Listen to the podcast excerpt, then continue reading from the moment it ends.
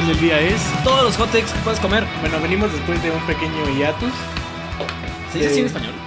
Según yo, sí, pues viene de latín. Y también tenemos que anunciar que de ahora en adelante las entrevistas las vamos a poner eh, por separado del podcast normal. Entonces va a estar, el podcast va a estar primero el, cacho de, de cultural, luego el cacho de política y las entrevistas que a veces iban de cualquiera de los dos, entonces era un poco complicado saber dónde ponerlos. Las entrevistas van a estar en la misma suscripción, o sea que si ya están suscritos no va a pasar nada, no se preocupen. El- lo único que cambia es que van a salir dos episodios en cada, cada mes. Cerca de eh, uno del otro, va a ser más fácil eh, poder volver a las entrevistas que quieran escuchar o, o poder recordar nada más los episodios que ya tenemos. Y esto se va a inaugurar con la entrevista que le hicimos a una compañera de Tlanisco, que es una defensora del agua, eh, protestando contra los presos políticos que tienen ahí por pues defender su agua. Entonces, chequen donde encontraron este podcast, también van a encontrar la entrevista de, de Frida y escúchenla primero o después del episodio, pero ahí les va. Pues ya saben, tenemos lo mismo de siempre: hot takes frescos, calientitos. Y pues bueno, bueno, frescos es eh, un decir,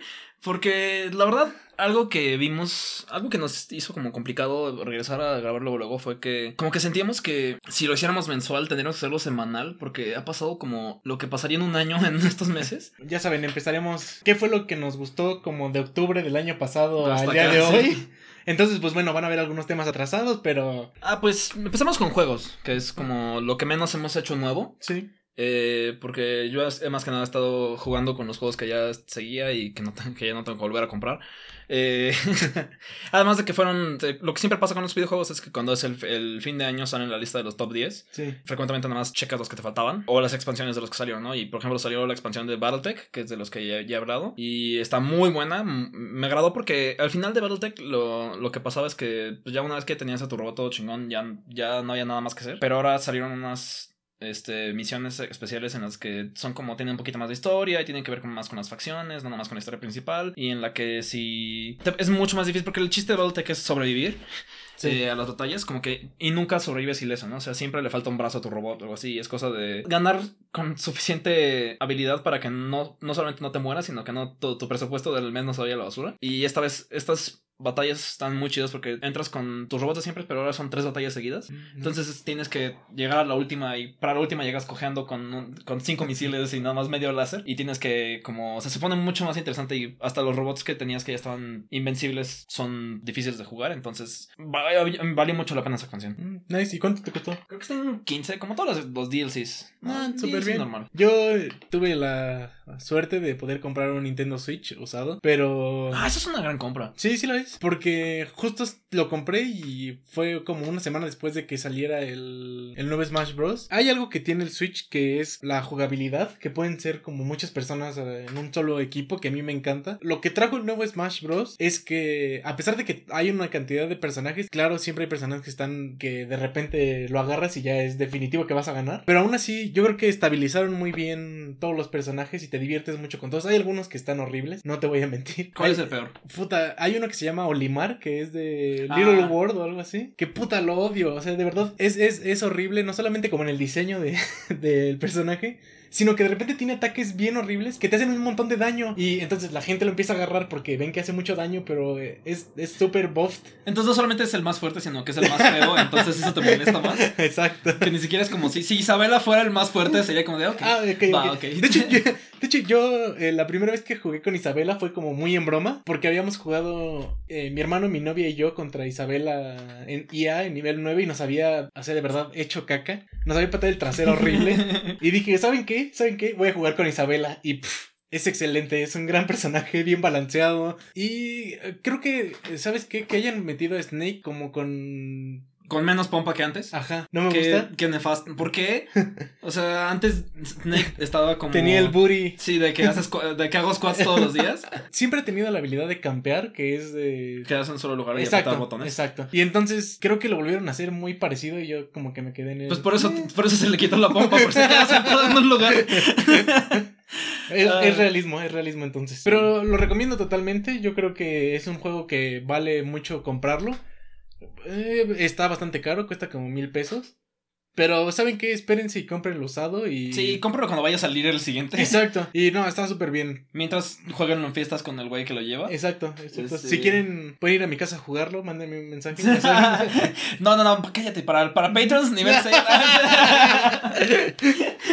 ah, bueno, y el último juego es Hearthstone, pero ya hemos hablado de él. Nada más Sí. salió una nueva expansión. Ya después de un rato, rápido, como después de jugarlo un rato, ¿qué tal? ¿Qué opinaste? que justo creo que está muy bien que lo retomemos porque pasó el tiempo en el que yo me decidí meter un poco más a fondo, compré la expansión, crafteé algunas cartas que me gustaron, que tú me recomendaste, y empecé a ver como que mi nivel subía, aún así sigo siendo basura y no puedo pasar del nivel 20, pero cada vez me divierto más, cada vez puedo aprender como un poquito más del meta del juego y como para poder darme una Está, idea. está de- bueno de juego diario para cumplir la quest y salirte como si fuera Farmville, pero como. Exacto. Con Farmville de Yu- de Yu- de Yu-Gi-Oh! Y ¿sabes qué es lo que tiene esta nueva expansión que me gusta? Que los mazos de Wizbank están muy buenos. Ah, Me gustan los mazos de Wingsbank. Que es el, una carta que básicamente te deja, eh, si la compras, te deja jugar gratis los varios mazos avanzados, entre comillas. Sí, Que a veces son chafísimas, pero esta vez salieron buenos. Entonces, sí, esta vez salieron muy buenos. Eh, la expansión pasada, la verdad, de 10 mazos que tenía Wingsbank, 5 eran buenos y 5 eran basura. En cuanto te salían, sabías que ibas a perder. Ya agarré ritmo, ya sé cuáles son mis cartas. No he crafteado yo un deck, pero me divierto bastante jugando con Wingsbank, entonces pff, recomendable. Yo le... Una película que salió hace poquito y me gustó bastante. De hecho, salió en Navidad, justamente. Ah, sí, fue la de, bastante. la de Into the Spider-Verse, Sí. que está buenísima. Yo creo que de las mejores de superhéroes que he visto. Yo también. sinceramente. O sea, no me la esperaba tan buena. Como que tengo dos quejas de ella máximo, ¿no? La verdad, este. Se salta los. se salta los, los inicios de superhéroes de forma, la forma perfecta. Sí. Sabe qué saltarse, qué no saltarse. Tiene como pacing muy bueno. ¿Saben? Eh, lo que a mí me pasaba con Spider-Man es que creo que siempre hubo mucho fuss alrededor de él, entonces yo nunca fui muy fan de las películas de Spider-Man. Sin embargo, pues disfruté las de Tobey Maguire, luego disfruté las de, de Amazing Spider-Man, ahorita estoy disfrutando las de Spider-Man de Marvel nuevas, donde sale Tom Holland, pero aún así no lo logran tanto como Into the Spider-Verse, que yo creo que luego las de Tobey Maguire eh, vi como, como que las volví a ver hace poco y fue esto que me di cuenta que quisieron hacer la película como si fuera un cómic, o sea, tomaban los cuadros de los cómics y lo trataban de hacer una escena y yo dije, ah, está cool, creo que no le salió del todo bien. Toby Maguire a mí me caía muy mal porque lloraba cada dos segundos y porque tenía cara de que o estaba extrañido o quería llorar, entonces a mí pf, no, me, no me gustaba. Y que además, es que se supone que pinche Spider-Man tiene como 18 años y Toby Maguire... Como 35, o Exacto. sea. Entonces yo nu- nunca entendí como qué pasaba ahí, pero dije, bueno, lo voy a dejar pasar. Pero yo creo que todos los errores que cometieron en todas las películas pasadas, no sé cómo lo aprendieron y Into the Spider-Verse está excelente, el soundtrack está excelente, el pacing está excelente, yo creo que cuentan una historia muy bien, sin como... Como que lograron contar la misma historia de siempre. O sea, lograron contar una buena historia de Spider-Man sin que fuera la misma historia de siempre. Exacto, exacto. Y eso es porque lo- también lo desesperante es que siempre era la misma historia. Sí, Entonces nada más tenías que escoger cuál era de las tres te gustaba más y cuál era la peor. sí. Y esta fue una historia distinta, pero también una historia conocida, ¿no? O sea, tiene la cantidad perfecta de como original y, y clásico. Sí. Y como cosas que creí que no iban a funcionar salieron muy bien, ¿no? O sea, ¿qué opinaste de los Spider-Man, los otros Spider-Man? A mí me encantó el Spider-Man Noir. no porque fuera Nicolas Cage, porque el personaje me encantó, o sea, es, es cagadísimo. También me gusta Spider-Woman. y yo creo que el, el, el Spider-Man que es... Ay, ¿cómo se llama este? El- ¿El cerdo? no, el cerdo es. También me cae bien. ¿Spider-Man es- B? Spider-Man B. El cerdo es... es- Spider-Porker. sí, pero la voz es... Eh. Nick Mulaney, Nick Mulaney. Nick Mulaney, es cagadísimo. Eh, Nick Mulaney es cagadísimo. Sí, Yo creo que ese, ese personaje me pudo ver. Creí que me iba a cagar la madre. yo también. Pero entre Nick Mulaney, que es increíble en cosas de comedia, y que el- lo hicieron sorprendentemente bueno el personaje, como que tenía chistes, pero eran poquitos. Sí. Como que la neta está más desesperante un Olaf o cualquier como mascota de Disney que este que estuvo bastante Sí, es que este no te cansa, este sale justamente lo que tiene que salir y ya. Y, la- y cuando, y de- cuando dice cosas serias, sí está bien chingón. O sea, Sí. como. No sé, hay un cacho en el que dicen. Están hablando de que se murió alguien y él es el que dice a veces no puede salvar a todo mundo y es como de. ¡Damn! Pero es- eh, Spider-Man B, a mí me cansa un poquito. Creo que por la voz, porque la voz es el de New Girl, Creo ¿cómo que, se es el llama? que, creo que también es el que es el más cliché, ¿no? O sí, sea, exacto. Pero yo es- yo creo que es más bien una parodia de ese tipo de personajes del maestro que Mm. ya está cansadito.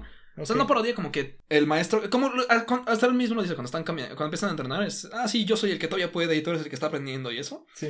O sea, esa dinámica frecuentemente sí se ideal- idealiza mucho al maestro, ¿no? Y ahorita aquí sí es como de, no, pues este güey, su matrimonio no funcionó porque es un pendejo cobarde y así, bla, bla, bla. O sea, sí está... Entiendo por qué desespera, pero a mí no me acabó de cagar. Porque, o sea, no, no me... De hecho me gustó. Porque sí lo pone como... Yo, este tipo de personas no son buenas, ¿no? Este este güey es un fracasado porque la ha Exacto. cagado él, ¿no? Sí. ¿Y sabes qué es lo que lo que yo me di cuenta de las películas de héroes en este en Into the Spider-Verse? No me gustan los villanos de ya ya aprendí a que no no me gustan, prefiero disfrutar a los personajes buenos. Hay algunos villanos que me sí, caen bien. este no hubo un Killgrave aquí, ¿no? O sea, Exacto, y yo lo, yo lo que me pasó con este ¿Kingpin? Kingpin es que no nunca sentí que tuviera como alguna característica de villano de verdad, no, no era ni carismático, o sea, no, no tenía- por lo menos esta vez sí se veía como que intimidante. Exacto. Porque ha habido, ha habido otras veces en las que pasa Kingpin y es, es un dude, Exacto. solo parte de la madre y ya. Y aquí se ve, sí se veía como que, Sí. oh, Sí, aquí el diseño de personaje como era la anima- animación. Exacto. El, el diseño de personaje de la animación está muy bueno. Porque sí, había Kingpins que era un dude de un 80 pelón y era como de. Neta, Oh, este es Kingpin. O sea, eso tendría como dificultad como Daredevil, ¿no? Pero tú eres, tú eres Spider-Man. Exacto, sí. Tú puedes levantar coches. Sí, en, en esta, en esta me gustó el diseño del personaje, pero sí hay algo como en, en ya la motivación, eh, ya más el carácter del personaje que no me agradaron. Y bueno, creo que se los puedo pasar por lo bueno que son todos los Spider-Man. Sí, creo que además lo importante era su relación con este con Miles. Sí, Que Miles, la verdad, qué personaje más increíble. O sea, creo que pocos personajes principales, aparte de el que vamos a hablar un ratito, son así de buenos. O sea, hemos tenido una suerte con los personajes principales últimamente porque usualmente son el más aburrido. Y esta vez, o sea, desde el principio, ¿no? Desde que empiezas, que su personaje es un dude que era popular en su prepa, en su prepa pública, lo cambian a una privada y deja de ser popular y se vuelve. Y como está intimidado por todo el, el elitismo que hay alrededor de él, solo no sabe cómo portarse. Eso ya, con eso ya podrías hacer una película. Podrías hacer una sitcom entera con ese tema, ¿no? Este, y estaría probablemente muy buena. Y aquí, o sea, es el principio, ¿no? sí. Y lo relacionan con su tío, con su padre, o sea. O sea, la verdad está buenísima en eso. Entonces, como que los personajes principales están como que extraño como qué tanto development le toca a cada quien. En otra película, una película peor hecha, me estaría quejando más de Spider-Man. Porque siento que es muy fácil que salga ahí. La, la tipa que es como alt, este, que tiene un tatuaje y un undercut y es Sí. como medio badass, pero distante, pero, o sea, si que fuera una Ramona Flowers, o sea, me- ya, ya están empezando a, a castrarme los, los, los clichés de Ramona Flowers. Sí. Pero aquí, eh, o sea, le- tiene como que un poco de desarrollo, no es un romance, o sea, Exacto. tiene como que toquecito de romance porque, pero sí, o sea, no acaba siendo eso, no es el punto del personaje y como que acaba siendo un no personaje secundario, A- a- acaba, acaba teniendo menor este, desarrollo que Peter o Miles, Sí. Pero, se- pero como se nota que va a haber más películas de esto, probablemente va a estar muy, o sea, me, me agrada para una secuela, ¿no? Eso no pasa muy seguido. No Sí. pasa seguido que diga, ay, huevo, quiero ver una secuela, sino como de carajo.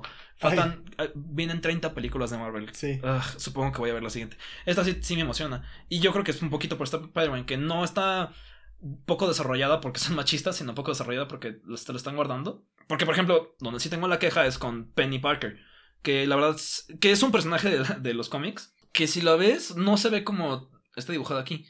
Porque aquí lo que deciden hacer es hacerla como parodia del anime. Pero lo que me caga de los gringos, que no ven anime y aún así quieren hacer una parodia de anime y se les sale un poco los racistas, es que primero siempre los ponen como aliens raros, aliens con ojos gigantes y que les salen corazoncitos y siempre tienen chapas raras, que es como la forma en la que tu mamá piensa que es el anime. Sí. O sea, es como alguien que ve de reojo Dragon Ball piensa que así se ven los personajes de anime, ¿no? No está... Y es como, güey, tenle tantito respeto a lo que estás parodiando, ¿no? O sea, le- estoy respeto a las cosas noir sí. y a... Le tiene más respeto a Warner Bros. que al anime y la neta, güey, los cómics no deberían seguir haciendo eso porque... Porque vamos a empezar... Ahorita vamos a hablar de Boku no Hero Academia, la película. Sí. Y la verdad, algo que pasa muy seguido en, los, en la industria de los cómics es que estos cabrones, lo único que leen de cómics es Akira eh, o Ghost in the Shell si, tienen, si Sí. se sienten cyberpunkosos. Y ya, con eso se dicen, ah, ya vimos, ya, ya sabemos los- lo, ya vimos lo intelectual de Japón, el resto es basura para niños violentos y cosas así. Sí. Y es como, güey, esos tipos hacen mejor tu trabajo que tú. Porque Boku no Hero Academia vende más cómics que todo, todo Marvel junto. Y no lo ven porque se creen superiores. Sí. Y no lo son. No, y ¿sabes qué es lo que a mí me pasó? Que la tercera temporada de Boku no Hero Academia fue muy buena. Pero está más lenta, ¿no? Está un poquito más lenta, pero como que pone el mood para la película. Y la película Mm. salió justo como dos semanas después de que se acabara la tercera temporada. Entonces, no, estuvo buenísimo. Yo creo que lo pensaron muy bien. Yo creo que llegó a México la película y estuvo, yo creo que como unos dos fines de semana. Sí, muy poquito. Yo creo que fue como a mediados de octubre, más o menos. Sí, no, ya tiene. Pero la van a volver a sacar. Porque fue un éxito en todo el mundo y en México igual. Sí. Entonces la van a volver a sacar pronto, no me acuerdo si en febrero o en marzo. Pero lo que me pasa es que está muy bien escrito la temporada en el que te hace que te den ganas de ver la película. A mí lo que me pasa con otros animes que hacen eso, como de... Que la película no te importa, ¿no? Exacto, Sabes que la van a poner en anime después y va a ser más corta y sin los cachos en los que Goku grita o algo así. ¿no? Sí, sí, sí. A mí lo que me pasa con eso es que las dejo pasar, pero con, con My Hero Academia fue... No, la voy a ir a ver. ¿Por qué? Porque creo que el- la temporada estuvo buena, la película va a estar buena. Ah, aunque me dijeron que la nueva de Dragon Ball está buena. Ah, o sea, que, que todas las demás han sido mierda, Ah, la neta. Pero que esta está como que muy bien animada. Como que esta vez sí agarraron como que todo el presupuesto y lo dispararon a- contra la pared y funcionó. Entonces, si tienen ganas de ver a como güeyes gritándose y golpeándose, vayan a ver la de Broly. Mm. Y si tienen ganas de como ver como dos películas de superhéroes muy buenas con personajes increíbles, muy bien desarrollados, Spider-Verse y, Y la de y My Hero Academia, sí. La verdad. Sí, Ya y, me sa- gustó la y va a seguir este anime. O sea, ese Sí. probablemente va a ser el anime que la gente esté hablando de él en 20 años como con nostalgia. O sea, va a ser. Sí va, sí, sí va a tener impacto cultural grande. No es esos de que. Yo creo que más que un Death Note o algo así, ¿no? Yo, también, yo también creo que sí, ya está superando la...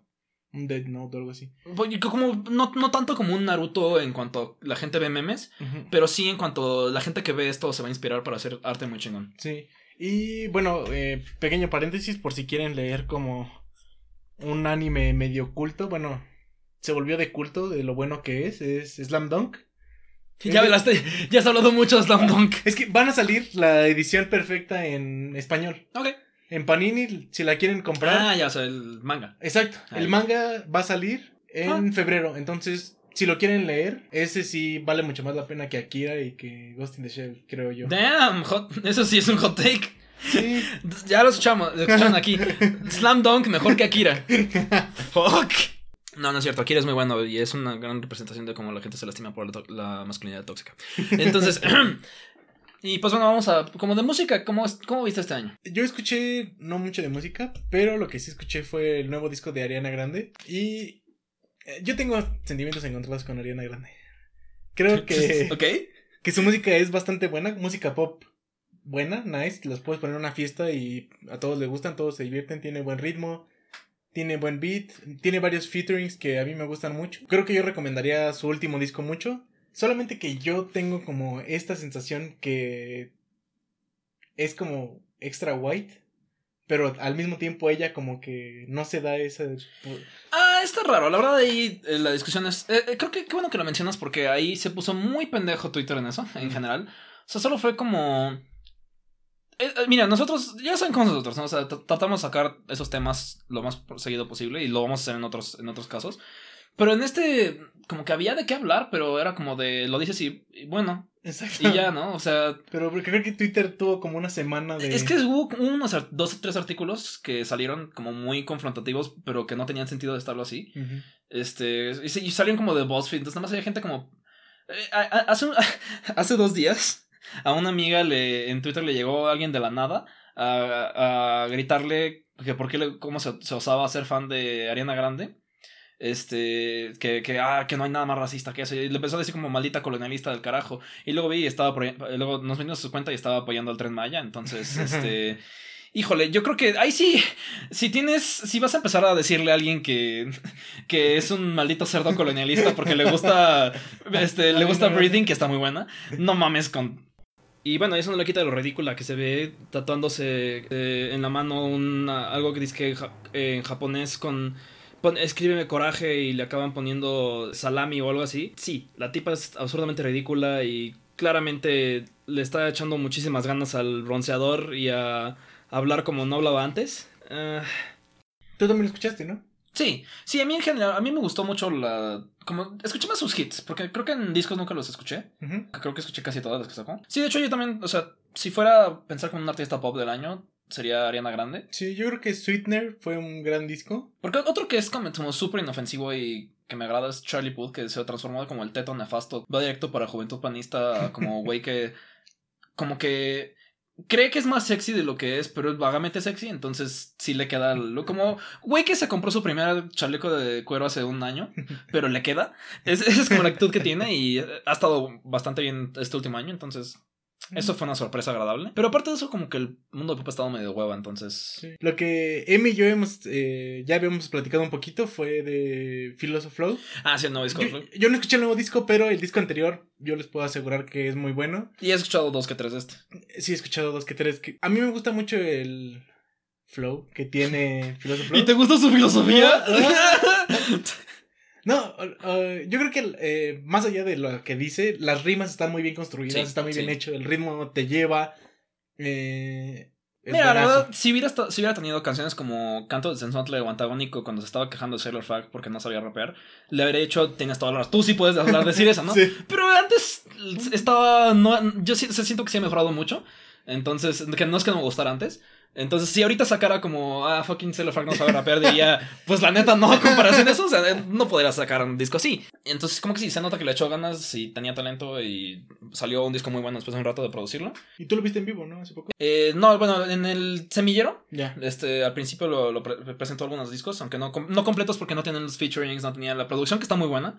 Pero también, o sea, por ejemplo, la, la canción del canto de Sensantle, esta Bren Nava hace un spoken word bastante bueno, Sí. que no estuvo, entonces. Sí, entonces no sé, la verdad, de, Ariana, de cosas como de, de apropiación cultural de Ariana se me hace como tan. O sea, la verdad, yo no me siento con ganas ni.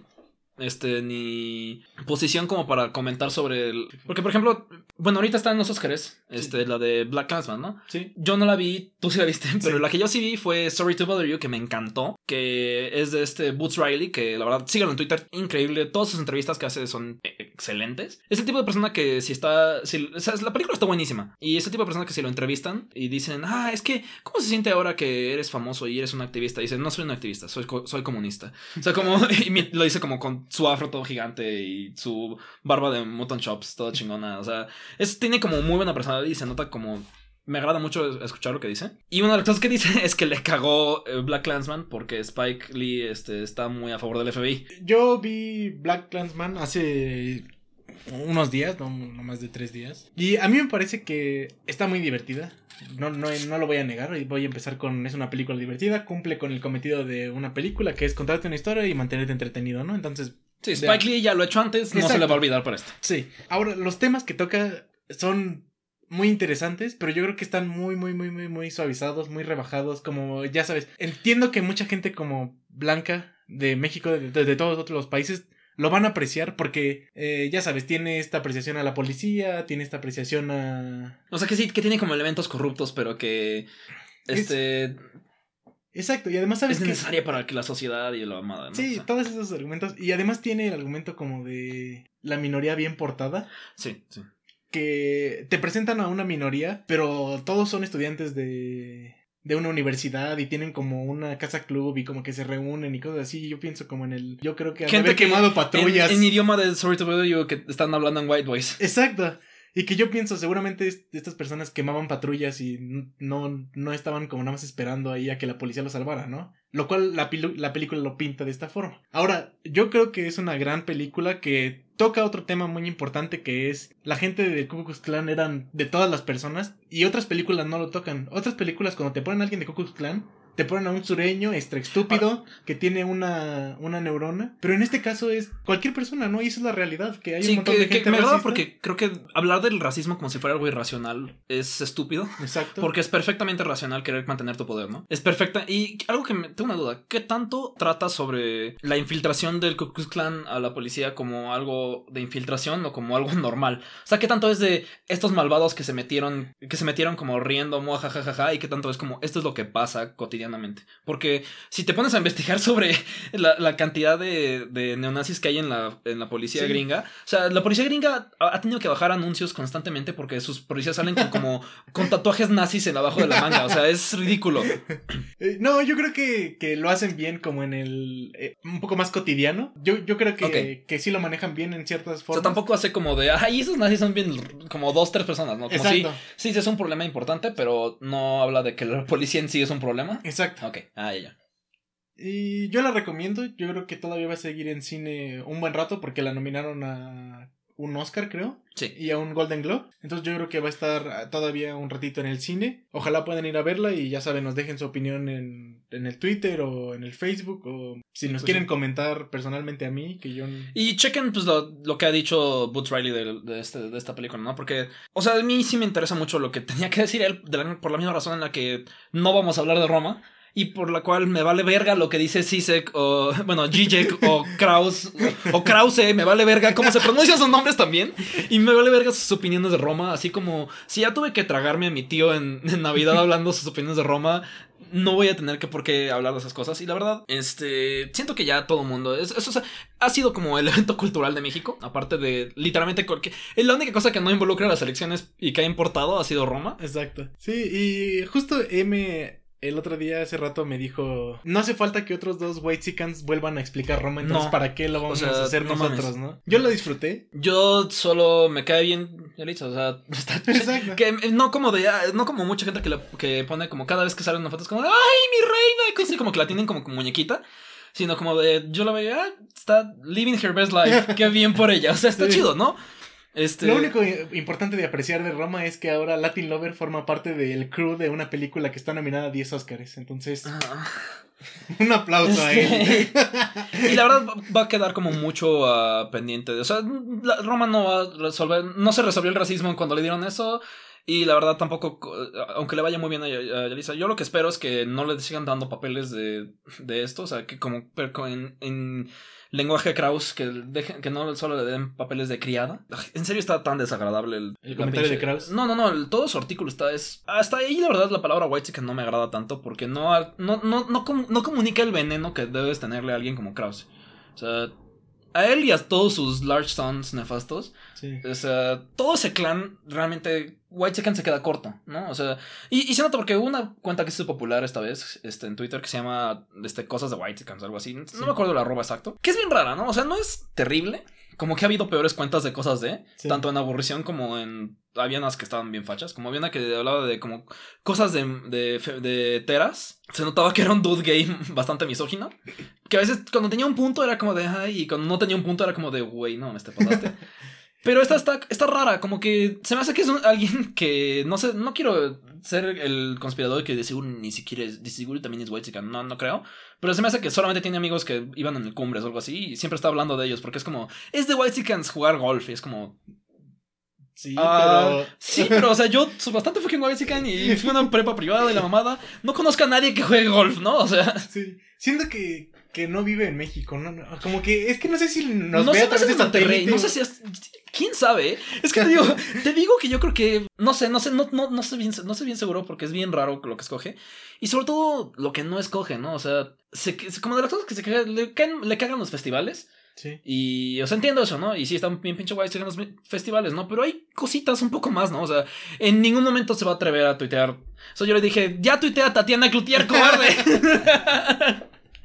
y es que sí, ¿no? O sea, no puedes tener una cuenta dedicada como justicia social y cosas así si lo único que haces es como hacer las cosas más fucking. los cold takes más fríos del mundo. Sí. Y menos en cómo está la situación ahorita, ¿no? O sea, si tu opinión de Roma nada más es criticar a Kraus y no también a las personas que se agarran y dicen cualquier mamada, no es suficiente y que se ha hecho viral cuando no es suficiente me molesta un poco. Y creo que esto es también parte como algo de la cuarta transformación, que la neta se introdujeron como muchos términos chafas para reemplazar términos que ya estaban. O sea, ahora le decimos fifía, lo que antes decíamos pinche burgués nefasto o maldito rico, vete al carajo. Sí. O, o sea, ese tipo de... Está reemplazando cosas como categorías bastante como importantes socialmente por como palabras que se le ocurrió a alguien decirlas en un momento y se hicieron virales, ya sea porque quedaba bien en una roba o, que, o porque AMLO se despertó ese día diciendo vamos ahora todo el mundo a decir esta palabra y todo el mundo dijo esa palabra, carajo. Este... Sí, cuando empezamos a decir marcha fifi, pero pues realmente era una marcha bien fascista, ¿no? De Bueno, fue- quejándonos contra. No, ahí yo creo que hasta ayudó a juntar dos cachos distintos, ¿no? A la señora católica y al chavo nazi. Porque es lo que hizo esa marcha. En esa Sí. marcha lo que salieron fue varios reclutadores nazis que esta vez no fueron enfrente. En la marcha de Provida sí iban enfrente con su playera de Hitler y toda, o sea, descarados, ¿no? Ahorita nada más iban con panfleto por abajito del agua dándoselo a, señoras, a señoras, ¿no? Estaban tratando de unificar la derecha, ¿no? Y eso es muy preocupante. Este. Y, y, y si pasamos además de decirle a Fifi a todo el mundo, además, la gente de Morena tan pendeja como llega a decirle a Fifi a todo el mundo que no le gusta. Entonces, hasta ahorita no he visto que le digan a Marichu Fifi. Precisamente, pero es la única persona que no ha sido calificada de Fifi. Desde el, todos los subcomandantes, desde el subcomediante El Mercus, el, el subcalcetín con rombos, man, este, o la cualquier pendejada que se les ocurra, hasta, no sé, cualquier persona es Fifi, a menos de que, a menos de que esté, que sea Fifi con sello de aprobación de, de AMLO, ¿no? O sea, Sí, ¿por qué no? O sea, me cae bien Tatiana, pero si es bien Fifi. sí. Pero nadie le dice eso. Entonces está como que borrando un chingo de cosas y nada más dejando como en su lugar palabras bien pendejas que nada más sirven de hashtag, ¿no? Y eso, entonces sí ha habido como... O sea, el hecho de que esta cuenta esté aquí, que Roma esté en, los Oscars, que el tema del tren Maya y el STLN estén en como la mente de mucha gente, sí es porque ha habido una... como que un despertar de... no solamente que hay un espacio ya para, la izquier- para una izquierda ya mm, de izquierda verdadera, ya socialista, ya de, un, este, de muchos anticapitalista por lo menos, Sí. que deja también, dejó también al descubierto que todo este resentimiento racial, bueno, no resentimiento, porque es que, ah, es que en, en es- en español dicen resentimiento específicamente cuando están habla, quejan- diciéndole a alguien, ¿por qué, por, qué, ¿por qué dices la palabra racismo? ¿no? O sea, más Sí. bien, que antes era nada más escándalo cuando alguien escribía que, que pedían eh, look polanco para un comercial. Y ahora es cosa de todos los días, ¿no? Ahora ya se está viendo las diferencias raciales. como que todo el mundo lo puede ver, ¿no? O sea, todo el mundo ya no es como. Ya la gente no se guarda. Como que ya, no sé si es que ya no se da por obvio. Más bien ya les hace ruido en la cabeza. Sí, Porque antes veías a un güey que se llama el güero gobernar Chiapas. sí. Y la gente decía, ajá, así es como funciona México. Y ahorita están diciendo como, ¿qué, qué pedo? ¿No? Eh, y esa es una diferencia que ya se nota. Y me preocupa que palabras pendejas como white chickens y fifi hagan que ese, que se note se reduzca a nada más a ver a concurso de quién es más progre, ¿no? O sea, que, va- Sí. que se transforme en Estados Unidos liberal, ¿no? O sea, no, no, no, no creo que se pueda transformar en la parte radical de Estados Unidos porque una diferencia clave es que en Estados Unidos, en la academia, sí entraron muchas, o sea, muchas personas afroamericanas entraron y cambiaron todo. Sí. La palabra interseccionalidad viene de, viene de esas personas que entraron y dijeron, me voy a abrir espacio porque me voy a abrir espacio. Sí. No hay muchos intelectuales indígenas, las altas, las altas esferas de la UNAM. Entonces a mí me preocupa, y no hay, eh, o sea, la presencia que tiene en México está en las calles y en el Z, y, o sea, pero no hay esta conexión con el discurso mainstream. Exacto.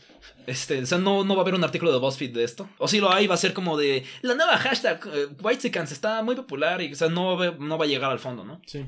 Y pues bueno, eso fue de películas y de cómo hemos visto la situación social. Pasando a cómo, cómo está el, el mundo post cuarta transformación, post hiatus. ¿Tú cómo lo ves? Si tuviera que dar un resumencito sería, híjole, es que creo que la gente de derecha cada vez está buscando una validación como mucho más extraña que antes, en el sentido en el que creo que antes la gente no aceptaba tan fácil que era de derecha, pero después de la cuarta transformación empezó en el, ¿sabes qué? Soy de derecha. ¿Te late? Sí, yo creo que sí, yo como que lo he Ah. visto bastante en redes sociales y como con personas que conozco. Eh, Tiene razón, con lo de Venezuela de ahorita está... Sí, Hmm. como que la gente es ya de, ¿sabes qué? Fuck it, soy de derecha y... Fuck it, estoy en el, en el gabinete de López Obrador. y- Ah, fuck. Sí, creo que, creo que eso es algo que yo empecé a ver, que la gente con, con ideas un poquito... ¿Tú crees que haya, o sea, que mi idea de que lo de Fifi está como que demasiado comodito haya ayudado? Sí, yo creo que Fuck. ven una comodidad en eso y como, ¿sabes qué? Un- una apertura a decir, pues, ¿sabes qué? Soy fifi. Y acepto lo que, lo que conlleva que es ser de derecha, que es ser católico, que es ser este machista, un montón de cosas, ¿no? O sea, sí ha habido un giro de la derecha de varios segmentos. Sí. Y que justo como tú decías con lo de mm, la marcha fifi, yo creo que es como una un primer paso para una unificación de la derecha. Que ojalá no pase. ¿Sabes qué se notó mucho cuando los segmentos de Morena más racistas? Que no, como, aquí, ojo, aquí específicamente no es una crítica a toda Morena. Eh, de hecho, ni siquiera la mayoría. O sea, siento que es una minoría pequeña y que hasta gente de Morena lo sabe y lo, la detesta. Hablo específicamente de la gente como Jalife.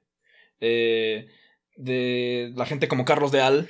Que algunos, algunos vienen como con pase directo de a Morena por culpa de eso. De, ah, perdón, por el pragmatismo que tuvieron que hacer para vencer al PRIAN. Y con esto vamos desde, bueno, todos los caciques en Chiapas, que Chiapas no cambió nada en Chiapas, ¿no? Chiapas sigue, siendo, sigue estando en manos de los mismos cabrones de siempre, solo que ahora son de Morena. Entonces, y digo, como, gente como Ana Miriam eh, Ferraes, gente como Carlos Leal, que son güeyes que no sabes que, por más que tengan críticas de Morena, dices, ¿qué chingados es este cabrón de Morena, no? Como abiertamente homofóbicos en contra de la ideología de género, eh, abiertamente a favor de restringir derechos de la gente, abiertamente con lazos pa- paramilitares, eh, shout out a los alcaldes de la mitad de Chiapas. El segmento de Jalife, que cuando pasó la caravana por aquí, lo que están diciendo es que hay eh, teorías de conspiración sobre cómo era George Soros el que estaba pagando este, la caravana y que había toda una red de tráfico manejada por gente este, trans que estaban queriendo como vender mujeres en Estados Unidos o cosas así. O sea, como que realmente fue, sí fue como un, un, un foco por un rato dentro de la derecha mexicana. Tal, ta- tanto fue así que de ahí sale la marcha Fifi. Sí. Y, y sí es algo que yo creo que tiene razón, tiene razón. O sea, sí sacó como a, a tu tío que le cagaban los migrantes, pero no lo quería decir en voz alta. Ya lo pudo decir en voz alta con Denise Dresser ¿no? O sea, no tanto Denise Dresser, pero. Porque había, gente, había veces que decías como de verga. Ahorita hasta Denise Dresser está diciendo eso, ¿no? O- había veces en las que había, había gente tan racista que Kraus decía como de wow, wow. Como literal. O sea, sí, sí estaba cabrón. Sí, pero pues es justo esto, ¿no? Como encontrar una validación a sus ideas que tenían un poquito guardadas. No, hay gente que siempre lo fue como descaradamente, pero había mucha gente que tenía estas ideas guardadas y que empezó a ver como una validación como por ser una buena oposición, pero realmente no está haciendo ninguna Yo creo que tiene dos, dos, son dos cosas. Son eso. El giro a la derecha va de la gente que ahora está es oposición y a huevo. Y la gente que ya no es oposición. Porque, por ejemplo, el tema que hemos sacado mucho este, eh, de las feministas transfóbicas, que yo siempre, llevo un año diciéndoles, van a dar un giro a la derecha brutal en cuanto gane AMLO. Todo el mundo como, ay, no, eso es una es misoginia, antifeminista y cosas así. Es como de, lo digo porque las feministas lo están diciendo, porque se lee el papel, porque ha pasado en Irlanda, ha pasado en Estados Unidos, ha pasado en Inglaterra, va a pasar aquí. Y efectivamente pasó, ¿no? O sea, cuando ya no eres oposición, cuando el partido que está en el poder hipotéticamente es de izquierda, pues no tienes que ser de izquierda, ¿no? O sea, ya no, ya, ¿para qué ser radicales si Olga te va a dar el aborto, ¿no? Sí. Y no estoy diciendo eso porque dejen de ser radicales, entre comillas, sino porque ahora la respuesta es para odiar a las personas trans, para odiar a los trabajadores sexuales, sexuales mil cosas, ¿no? O sea, ahorita en España los TERFs están peleándose, están saliéndose a apoyar al golpe de Estado en Venezuela. Y es como, ok, no me esperaba esa alianza. O sea, cosas que no me esperaba yo, ¿no? Eh, y aquí en México abiertamente unas FEMBA, una asociación que está dis- disque en contra del este el embarazo subrogado, que yo en lo personal también estoy en contra. Y por eso me enteré, porque la seguía por eso y descubrí que estaban, qué curioso, como que se pelean mucho con gente trans y sacaron un comunicado diciendo que querían, que consideraban pertinente aliarse con asociaciones de derecha para objetivos puntuales. Y o sea, que obviamente el objetivo puntual es oportunismo. Es tener, tener una mesa de, de negociación con Olga Sánchez Cordero ahorita para poder hablar de, de aborto y esto, pero, pero realmente lo que están buscando es poder hablar de que las, los niños trans no puedan ir a terapia, que las, las personas trans no puedan transicionar, que las personas trans no tengan acceso a la salud. O sea, lo digo porque, me lo, porque lo dicen en voz alta, porque eso es lo que ellos planean. Sí hubo un giro a la derecha brutal, donde antes yo lo decía así, antes lo triste es como, ay, qué triste, mi amiga, mi amiga es este, transfóbica, pero hace chamba bien chida, ¿no? Hace acompañamiento de aborto, hace, organiza marchas, cosas así, ¿no? Y ahora, ahora, ahora es como, ay, esa tipa que me caía bien antes ahorita está con el Frente Nacional por la Familia, ¿qué pedo? ¿No? Sí. O sea, eso yo creo que también salió de ahí, ¿no? O sea, cuando le quitas el fuego de, de ah, es que soy antisistema, porque ahora ya hay un sistema que no puedes criticar tan fácil. Sí. Cuando no tienes a Calderón enfrente, Sí, te vuelves oportunista, ¿no? Y te Sí. vuelves.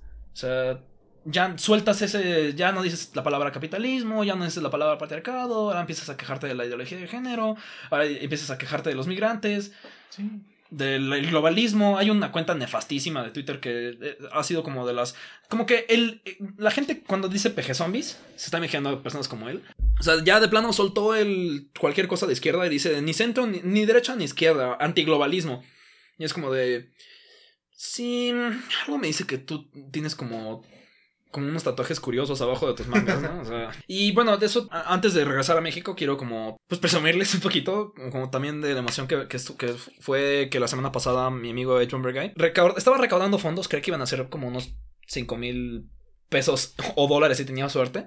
Para. Porque feministas y feministas transfóbicos en, en, Inglaterra le quitaron. Hicieron una campaña de desprestigio contra una. eh, Una ONG que hace. que ayuda a, a jóvenes trans a salir de sus casas cuando tienen un papá abusivo o les ayuda a encontrar terapeutas. O no, no, no básicamente lo hacían como que toda esta ayuda, este acompañamiento psicológico que hacen era que entrabas a la entrabas a la clínica y te inyectaban, como agarraban testosterona, es como no, no, no quiero ser hombre y como "Ah, en nombre de Judith Butler te declaro hombre. Pero, entonces básicamente así como lo pintaron y está todavía en cuestión si le van a dar o no presupuesto. Pero hicieron, este, mi amigo que es un güey que hace, que tiene muy buenos videos de YouTube. O sea, Tiene uno excelente sobre Dark Souls y por qué. Sí, de videojuegos y de política. También su video de Brexit está muy bueno. Este. De hecho, sacó uno, uno buenísimo sobre la gente que cree que la, ti- la Tierra es plana. Está buenísimo, vayan a verlo. Iba a hacer un maratón de jugar Donkey Kong 64. Que usualmente, si, lo, si eres el mejor jugador del mundo, lo acabas en 5 horas. El promedio está como en 35 horas. Él se echó 55.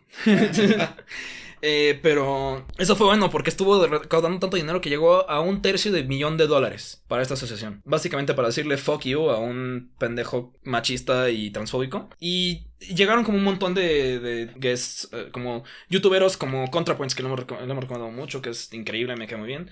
Eh, llegó en un momento eh, John Romero, el creador de Doom y Quake y como y Wolfenstein, o sea, y, y también en quién sabe cómo cara, ah, Chelsea Manning, este estuvo en el como por un buen rato, la verdad, si, si tienen ganas de ver 50 horas de eso, este que yo lo vi en tiempo real, pero no todo, pero Chelsea Manning estuvo ahí hablando de temas trans y cosas así. Chelsea es chida, o sea, bastante chingona y bastante de izquierda, bien chingona. Después Chelsea invitó a Alexandra, a Alexandro Ocasio Cortés y apareció a hablar de, por- de cómo ha sido legislar sobre temas trans y, este, y contra el shutdown que tiene en Estados Unidos, contra Trump, contra Nancy Pelosi y también sobre cómo cree que el 64 es la mejor consola que ha habido. Este, entonces eso estuvo muy chingón y la verdad quisiera que pudiéramos hacer uno en México, pero va a estar cabrón, o sea, Sí, no. Y yo creo que Ocasio Cortés toca un punto muy importante que es. No se tienen que negociar estas cosas porque son derechos humanos. sí. Entonces tienes que partir de, de los derechos humanos son para todos, ¿no? No puedes tener como una etiqueta de derechos humanos para trans, derechos humanos para... No, no, no, o sea... Sobre todo porque son fáciles de derogar si lo pones específico. Exacto. Y, y la neta, algún problema de la cuarta transformación es que creen que van a ganar siempre, ¿no? Muchas de las cosas, aún, aún si le creemos que la Guardia Nacional va a estar chingona, ¿qué pasa si no gana Morena para siempre? O sea, Exacto. Hablo no es presidente de por vida, rey de God, God Emperor del Sol, o sea, en algún momento se va a morir, aunque se, aunque se empiece a reelegir y no manches, si alguien dice la palabra reelegir en México va a haber una guerra civil, es como lo único que nos importa.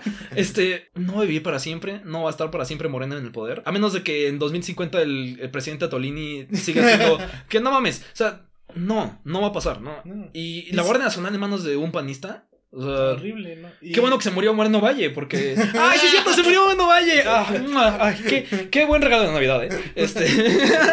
Es que saben que hay un montón de personas que están a nada de decir, eh, no nos queremos meter tanto con lo que está pasando en Venezuela en estos momentos hasta que ya haya como algo oficial, pero hay un montón de gente que está en el, si Trump ya está apoyando a este güey, ya todos hay que apoyarle así de, a ver, Creo que- estás a un paso de apoyar. Creo que está bien decir no hay que apoyar a lo que apoye Trump, Exacto. pero, o sea, sin tener opi- opiniones fuertes que. O sea, si, si no tienen. Como yo, yo conozco gente que sí sabe bien de Venezuela y aún así me guardo un poco mi lengua, Sí, pero. O sea, si, si, si, en serio, vean, a- están apoyando a Trump. exacto. Qué chingados. Están apoyando a Trump, están apoyando a Bolsonaro, entonces eh, están a un paso de decir, ¿sabes qué? Que Estados Unidos intervenga en México. Mira, y, y- y algo reconoceremos algo. O sea, si hubiera ganado Naya, probablemente sí se habría puesto en contra de, en contra de Maduro. Sí. O sea, se habría puesto a- completamente a favor de esto. Se habría Sí. puesto en línea con, con Trump. O sea, sí hay diferencias concretas con la cuarta, aunque no sé, yo sí sí la veo peor de como la esperaba. O sea, yo sí me esperaba cosas buenas como esta, ¿no? Que aborto, que tuvieran más eh, presencia de la, este, la comunidad LGBT que con todo y que no mames, su- la cosa que sacaron sobre derechos de, de la diversidad está asquerosísima. O sea, para empezar, ignora a la comunidad intersexual. O sea, completamente. Define. O sea, no, todo está hecho culerísimo y. Como que hay chismes de que corrieron a la gente que lo estaba escribiendo a la mitad de escribirlo y luego pusieron como un güey, nada más pusieron como un güey gay que no tiene idea de qué chingados con todo lo demás. O sea, me sorprende que no, no que incluya a las lesbianas en el título. O sea, Sí. Sí, sabes, Eh, yo también creo que esperaba muchas más cosas que fueran no tan claramente liberales. Porque, ¿sabes qué? Eh, nos pasó que ahorita, hace un rato, Emi y yo vimos eh, a Rompeviento. Ah, pues sí, preguntándole unas cosas a AMLO. Y que, uno, las respuestas son claramente liberales. Sí. Bueno, bueno, como entre más dices, vamos a recomendar tres youtuberos hoy. Ah, sí. H. Bomber Guy, Rompeviento, que la verdad, si les gusta nuestro podcast, síganos en YouTube. Y a, este, a Shivon McManus, que también, si les importa te- te- temas de la diversidad, buena youtubera. Continúa. Y que, pues, sí, la, la respuesta es claramente liberal, traicionando bastantes cosas que yo creí que se iban a mantener como... Subido como un poquito de tono de como yo creí que iba a estar en el liberal, ¿no? Sabía que iba a tener que explicar un poquito más. Sí, porque... Porque claramente las respuestas es... No, no, no, a ver, cállense, yo tengo la respuesta y ¿saben qué? Fuck you, no me interesa lo que ustedes me tengan que decir. Sí. Y...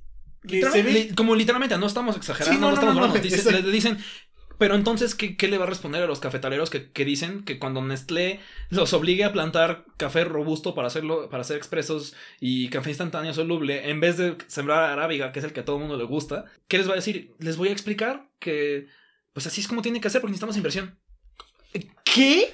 Yo no esperaba eso. Yo No. me esperaba que ignorara a la gente que no votó por él. Sí. No me esperaba que ignorara a la gente que sí votó. votó por él. Sí, que es un... Claramente caer en la falacia del desarrollo, ¿no? O sea, es- Claro, completamente. Es... De- creí que iba a estar disimulado siquiera. No, no, no, es pintarla así como casi casi que by the book. Siguió las reglas de, ah, miren, así tiene que ser como la gente se va a creer la falacia del desarrollo y así tiene que ser el liberalismo. Regla 1, regla 2, regla 3, bueno, hay que aplicarla en México. Mira, y yo creo que Poncho Romo tiene mucho que ver en esto. Claro. Yo creo que Poncho Romo es... Son dos, Poncho Romo y la cartilla. Sí. Que vamos a hablar después de la cartilla, pero yo creo que Romo es el primero. Sí, yo creo que Romo está detrás de estos planes porque él se siente completamente empoderado de... Porque decir, lo empoderó. Exacto. O sea, porque le dijo, te toca esto. Yo no me voy- yo no sé de esto también. Tú, tú hazlo. Tú encárgate. Sí, y Romo sí sabe hacer negocios, pero lo que sabe hacer es maquillarlos bien y no decir las cosas malas, ¿no? Y AMLO, como ya lo empoderó en eso, lo único que hace es comunicar las No lo empoderó para que le dijera las cosas malas, le empoderó para que diera resultados buenos. Exacto. Y... Y lo entiendo, o sea, no puede hacer, no puede resolver todo en el país, pero no sé, este. Cuando digo que está peor de lo que esperaba, no lo digo como exagerando, lo digo porque es en serio. O sea, yo sí.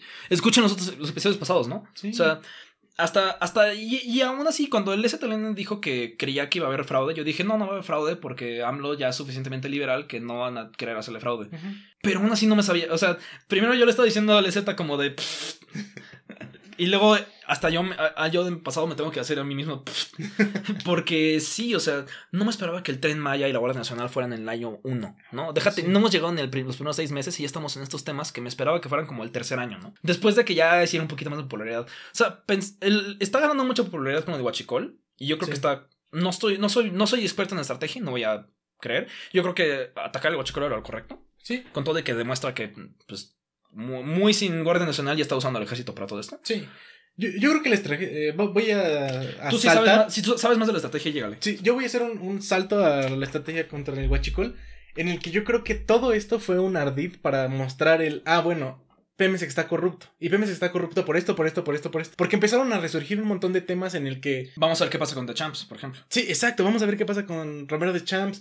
Ya se había, ya, ya habían tenido como acercamientos con varias industrias que les ofrecían en el, mira, tenemos una solución para el robo de, de Bueno, gasolinas, para el robo de, de petróleo, cosas así. En el que es muy sencillo, de verdad es, es puta sencillísimo, en el que se le pone una molécula rastreadora, luego esa miden la concentración. Es algo de química general Ajá, 2, o sea, sí, sí. y que Pemex decía, no, no lo queremos comprar, porque a, a- a nosotros O nadie sea, nos lo que había era corrupción y porque querían, ¿no? O sea, Exacto. Y aquí se notó como que sí se cumplió, sí se cumplió en lo de Huachicol lo que AMLO siempre decía. Lo que falta es que haya alguien que no sea pinche corrupto. Sí. O sea, creo que sí, hay- eh, eh, sí fue brillante que se enfocara el Huachicol. Exacto. Por yo, eso, ¿no? Yo creo que fue un Sí. gran ardid Mm.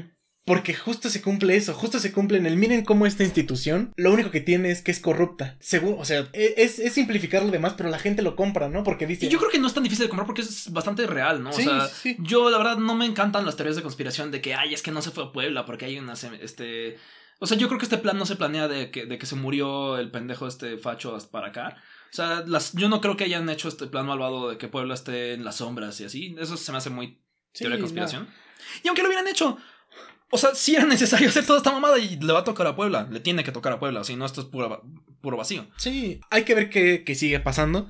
Obviamente la estrategia de cerrar ductos no es la óptima. Pero lo que hizo es mostrar cómo hay un caso en específico en el que se cumple al pie de la letra lo que él decía, que el problema Sí. es la corrupción. Y, es lo que y que, el problema de corrupción, que la- el ejército sirve para estas cosas, pero necesita, necesita Necesita otra cosa. Necesita sí. estar entrenado para poder lidiar con los civiles y decirles que no pasen a hacer estas pendejadas. O sea, es, o sea, no lo digo macabramente, es realmente lo que muestra la idea de, la ideología de AMLO está en, el, en su combate al huachicol, que yo sí aplaudo mucho, pero Pero no podemos dejar de pensar que es un ardid para mostrar, uno, que está utilizando el ejército ya para todo prácticamente. sí, normal, normalizar que el ejército se quede en las calles. Exacto. Y dos, que es para mostrar justo un punto que venía manejando mucho. Y miren, o sea, ya también salieron un montón de gente facha a decir de, ay, qué bueno que se murieron por andar robando. Y creo que, sí, la gente, creo que la respuesta también cayeron derechito a la supuesta posición de, la derecha, porque no tiene forma de criticar lo que ha pasado. O sea, Exacto. no pueden criticar el huachicol de una forma que no sea inventarse pendejadas. Exacto. Porque tienen, no tienen las herramientas para hacerlo. No tienen. Sin, no puedes criticar al desarrollismo, a no tratar de ser un poco ecológico. Si no puedes criticar el, este, el no ser corrupto porque eres corrupto, desarrollista y, y odias al medio ambiente. Entonces no vas a poder criticar a López Obrador, por lo menos con esto, ¿no? Exacto. Siempre que un derechista habla del tren Maya y solamente se contradice lo que decía del aeropuerto, se ve patético. Sí. Y, y a Morena le encanta que pase eso, porque lo que puede hacer es decir, ay, pero les gustaba el aeropuerto y la mamada, en lugar de como de, como las tres personas atrás con la mano levantada queriendo decir, a mí no me gustaba ninguno de los dos, pendejo. Sí, y miren, yo creo que ya es algo que, que yo quería tomar. En el México todavía tiene como este sector muy, muy, muy, muy resentido con las personas que delinquen, en el que quieren que lo paguen de alguna forma u otra. Y Con balas. Exacto, yo estoy completamente en contra y por eso no me gusta lo de la Guardia Nacional, no me gusta que el ejército haya llegado a nada más hacer acto de presencia como para ver que estaba ahí en la calle. Y luego no me gusta que la gente piense que el huachicol se trataba de gente en una camioneta llenando tambos, porque eso no es lo que de verdad pasaba. Todo el problema de esto es que Romero Deschamps seguramente sabía, un montón de gente de Pemex seguramente sabían que les estaban robando la gasolina. Porque hay comunidades a las que no llegan pipas de Pemex porque está hasta arriba del cerro y solamente llegan guachicoleros. Exacto. O sea, porque esa es la realidad material de México. Sí, y porque la realidad material es que hay veces que la, la clase media y la clase baja no se pueden manejar por lo que está bien y está mal, ¿no? Se tienen que preocupar por otras cosas mucho más importantes como lo es comer un día más. Y porque la, la clase media y la clase alta nunca se preocupan por lo que está legal. Exacto. Entonces, ¿por qué tendría que hacerlo la clase baja? Exacto, y porque sabes qué, hay algo que no me acuerdo, es, es a lo mejor un cliché, pero pues al final de cuentas a estas personas no tienen una patria, ¿no? No tienen por qué responderle a la madre patria o por qué se estaban robando este petróleo que de todos los mexicanos. No, esas personas tenían una necesidad. Y no tendrían por qué tenerla. Porque creo que es la, esa es- eso creo que es la- donde nosotros estamos en desacuerdo con López Obrador. Ló- López Obrador, lo- la parte de la idea de Romo, de lo que necesitamos es progreso para que no sean pobres, que lo que necesitamos es que tengan una patria. Este, y antes de irnos de- a la cartilla de, este, de lleno, donde más se nota que. yo- a, mí, a mí me molesta mucho la gente que dice se, le- se les advirtió. Porque pues, yo no se los advertí, ¿no? O sea, eh, yo creo que la gente que les advertía es que íbamos a estar como Venezuela y eso es pura pendejada, no estamos así. Lo, y la verdad yo no me esperaba que estuviera tan inmediatamente neoliberal. Y no se les advirtió porque ve los debates de AMLO, ¿no? O sea, los debates de AMLO, ¿qué decía? Que iba a combatir la, la delincuencia de otra forma, ¿no? O sea, que balazos, o sea, no puedes, no está consistente apoyar tanto la Guardia Nacional en, sus prim- en el primer año con balas, con abrazos no balazos, ¿no? Sí. Y mira, lo que a mí me pasa con específicamente la Guardia Nacional y con el plan es que muchos de estos como planes que tomaron para la Guardia Nacional, que era como la gendarmería y no sé qué y otras cosas, ya han fallado. Han fallado recurrentemente. Estoy en contra del ejército, estoy en contra de la policía, estoy en contra de... De, de querer resolver el crimen con guerras de quién tiene la verga más grande. Exacto, porque, porque ellos ya... eh, Esto es actuar o con malicia o con ignorancia. Pero aún así es ignorancia falsa. Porque ellos tienen las estadísticas de por qué pasan estos crímenes, en dónde pasan estos crímenes. Porque todo el mundo literalmente le ha dicho a Andrés Manuel López Obrador que la Guardia Nacional no va a funcionar para lo que quiere que funcione. Sí. Pero va a funcionar para lo que quiere que funcione. Porque, no sé, yo me esperaba, sinceramente, que antes de hablar de cosas tan militarizantes, estuvimos hablando de una reforma del sistema judicial. Sí. Que estuvimos hablando de por qué hay presos políticos del CNI, como los compañeros de, de Tanisco que están en- encarcelados por defender el agua. Igual una persona de la tribu yaqui Este, que por cierto tiene una banda dentro de la prisión muy chingona que se llama. Chequen cómo se llama su banda. Nostalgia interna. ¡Qué buen nombre de banda de prisión! Pero no, este, o sea, probablemente vamos a hablar más de ellos este, cuando tengamos un poco más de información porque queremos llevarles un, un poquito de un reportaje, una entrevista eh, sobre ese problema, pero o sea, también el lado civil está jodido, ¿no? O sea, que dicen, ay, es que va a tener un mando civil. ¿Quién sabe qué, qué cómo saber ese pinche mando? Porque lo, cada día lo mueven. López Obrador dijo que lo del fuero de militares no lo puso él. Eh, que lo puso probablemente alguien de la oposición. Mm. Eh, y se la creo. Entonces, ok, qué bueno que no vaya a haber fuero militar. Porque sería muy pendejo que él no tuviera fuero, pero los militares sí. sí. Este. Pero, o sea, los específicos de la Guardia Nacional todavía están en el aire. Y aún así, lo civil también está jodidísimo en México. Y es que eh, justo M lo que AMLO lo está haciendo desde un punto en el que la ignorancia ya no cabe, ¿no? Entonces lo está haciendo con malicia, porque él sabe cómo son él, sabe cómo son los pueblos en México y entonces él sabe precisamente para qué va a utilizar la Guardia Nacional. Y en el que Le creo que no sepa sobre cómo sembrar café, Exacto. pero sí sabe cómo reaccionan los pueblos en resistencia. Sí, y, y sabes qué, esto es justamente lo como la gran contradicción de México que es el la libre determinación de los pueblos pero es la libre determinación de los pueblos cuando están lejos, pero cuando están cerca es oprimirlos hasta que podamos quitarle las tierras, hasta que podamos hacerlos a un lado, meterlos a y Y en el caso más buena onda tienen que respetar a México. No, no son naciones en sí mismas, no son pueblos, tribus, naciones con autodeterminación, son sectores que si acaso tienen su, su forma de regirse, pero dentro de México. No se pueden salir de México. Pero eh, hay que, hay que pensar que todas estas personas no le deben nada a México. No, eh, nadie llegó, o sea, cuando trazaron, la, cuando nos quitaron Texas, no, no se los quitaron a ellos, ¿no? O sea, eh, hay pueblos como el pueblo Adam o, los Yaqui donde literalmente la, ahí sí la, la, este, la frontera los cruzó a ellos, ¿no? Porque todavía los dividen, ¿no? Es como, ay, es que yo soy latino, mis tíos viven en Chihuahua, ¿no? Es como de, no, o sea, literalmente la casa de mi prima está del otro lado y no hablamos español. No, o sea, es un poco distinto. y, creo que, ¿sabes? Es, es, es darte cuenta de cómo la Guardia Nacional sí tiene bastante de provocación, de malicia, de como engaño en eso, ¿no? Y... Por algo, a mí sí me deprimió el mensaje del STLN de este año, porque está mucho más frío. Y la verdad sí está, pues es que están viendo cómo está la cosa. O sea, no es casualidad que el tren Maya venga junto con la Guardia Nacional, carajo, ¿no? O sea, no es casualidad que el nuevo encargado de Notimex fue, haya estado buscando ese hueso de forma de estar sacando propaganda contra el STLN, diciendo que es un invento de Salinas. O sea, Genaro Yamil completamente se dedicó 100% a... Está haciendo la escuela de formación de Morena y le está diciendo a todos sus, todos sus güeyes que suelten todos sus este, talking points chairos y empiecen a decir simplemente que... Este, a Salinas, Salinas, Salinas, Salinas y que... Este, y veías como bots de Morena. O sea, como qué bueno que si algo no va a impactar en el, el desarrollo económico es que los bots de los bots del PRI van a tener trabajo todavía. Porque están literalmente como ahí publicando constantemente. Algunos haciendo como hilos de. Eh, yo creo que la Guardia Nacional debería exterminar al este, el STLN, como literalmente llamando genocidios, ¿no? O sea, y eso no creo que sea la, posición mayoritaria de Morena. Pero yo creo que la posición mayoritaria de Morena se va a quedar callada. Sí, y. Y el ST lo sabe. Sí. Sí, es algo que se ve, se ve venir y yo, yo esperaba que justamente no fuera. Tan antagonista. Sí, y, y mira, yo, yo creo que en algún momento pensé, la Guardia Nacional va a ser inevitable. Yo, yo en algún momento de la campaña yo lo pensé, dije, eso va a ser inevitable. Puedo, es una, una píldora difícil de tragar, pero ¿sabes qué? Ni modo, lo voy a aceptar. Pero ahora que lo están poniendo como casi casi que primera prioridad, sé para qué va a ser. Y además no es para nosotros Whitesicans, ¿no? O sea, está, el EZ creía que iba a tener un respiro.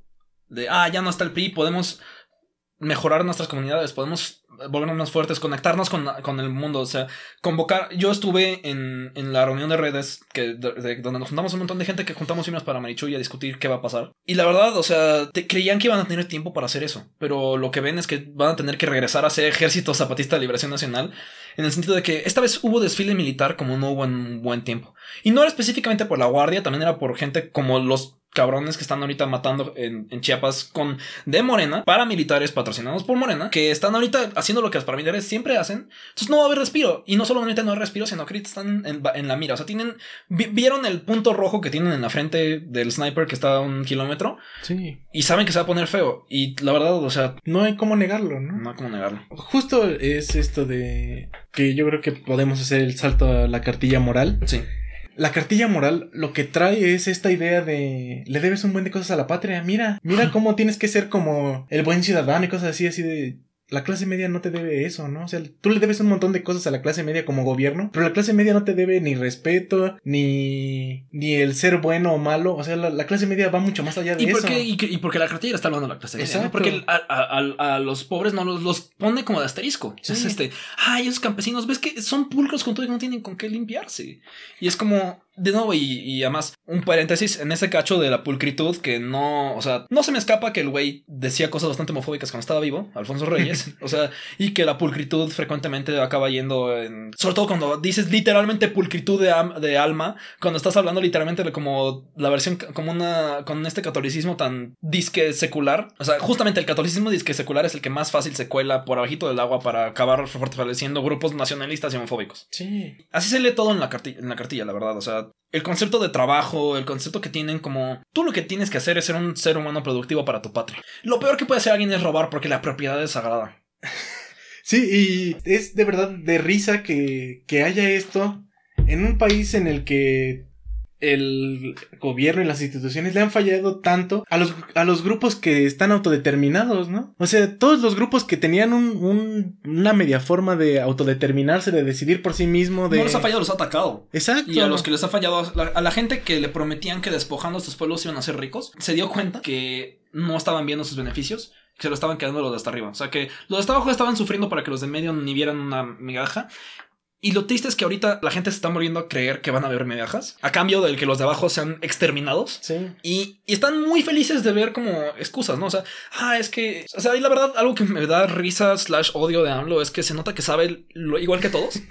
O sea, del tren Maya sabe lo mismo que usted escucha, sabe del tren Maya, ¿no? Sí, Ha escuchado que la mitad de la red, la, la vía ferra ya está hecha y entonces no va a haber tanto de, tanto de eso, pero no hemos hecho estudios. Sí, pero. Es lo que tú sabes. Exacto yo creo que si paras a una persona en la calle y le preguntas como de, oye, ¿qué sabes del tren Maya? Y luego pones en paralelo su respuesta con lo que responde AMLO cuando le están preguntando, van a ser las mismas palabras. O sea, qué bueno que no sea un güey que sabe y como que sabe todo y aún así es como es con un poco con la Guardia Nacional. Digo, con bueno, un Macron o un Trudeau, ¿no? Pero no mames. Sí, sí, o sea, por un lado está bien que no sea como estos personajes que fingen que, hoy no, soy el, el, paladín del pueblo cuando saben que todo lo que están haciendo es en contra de ellos. Pero lo que pero se nota que con la cartilla y con Romo, se nota que lo que hace es deja que Romo haga lo que, lo que quiera porque él sabe qué hacer y los sacrificios que tenga que hacer están bien porque los hace en nombre de la patria. Exacto. Está la queja de ¿para quién sirve la patria?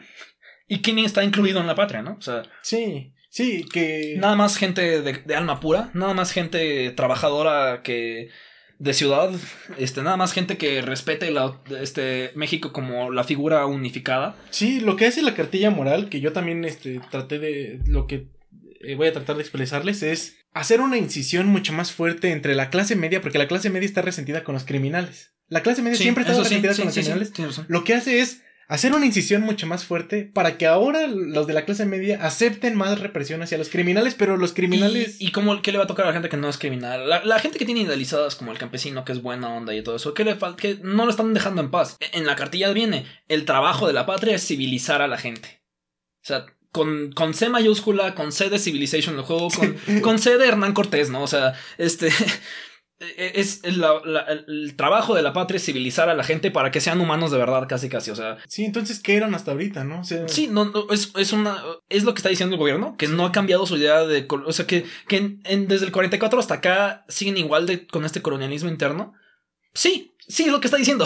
No, o sea, y lo, no, lo está diciendo ahí, lo está diciendo en cómo trata a los cafetaleros de la Cruz, cómo trata a, los prisioneros de este Jackie de Tlanisco, cómo trata a la gente que se va a poner el, este, el tren Maya, o sea, y, está brutal. Sí, y eh, lo que hace también la cartilla es, mira, lavar las manos del gobierno porque es de, mira, le estás haciendo un mal a la patria, le estás la patria pf, le debes un montón de cosas y está siendo un hijo ¿Y ingrato. cómo llegan los pendejos de la derecha a decir, "Eh, no, te met- no metas tu moral en mi idea de mandar a todos los jotos a, este, a, que se pudran en campos de concentración? ¿Cómo se atreve el Estado a hacer esto? O sea, eh, porque de nuevo la derecha no tiene las herramientas para quejarse de eso, porque le encanta, porque la única, lo único que tienen de queja es que no están ellos en el poder. Sí, la, la derecha se queja, estoy haciendo comillas, pero está salivando con cuando está leyendo, está salivando y con Ah. una erección de... Claro, ¿a poco tú no quieres civilizar a los pueblos originarios? ¿A poco tú no quieres eh, poner a todo el mundo a trabajar y que te pidan gracias? ¿A poco tú no quieres to- que todo el mundo lama las monedas por- nada más porque ven un águila en un nopal?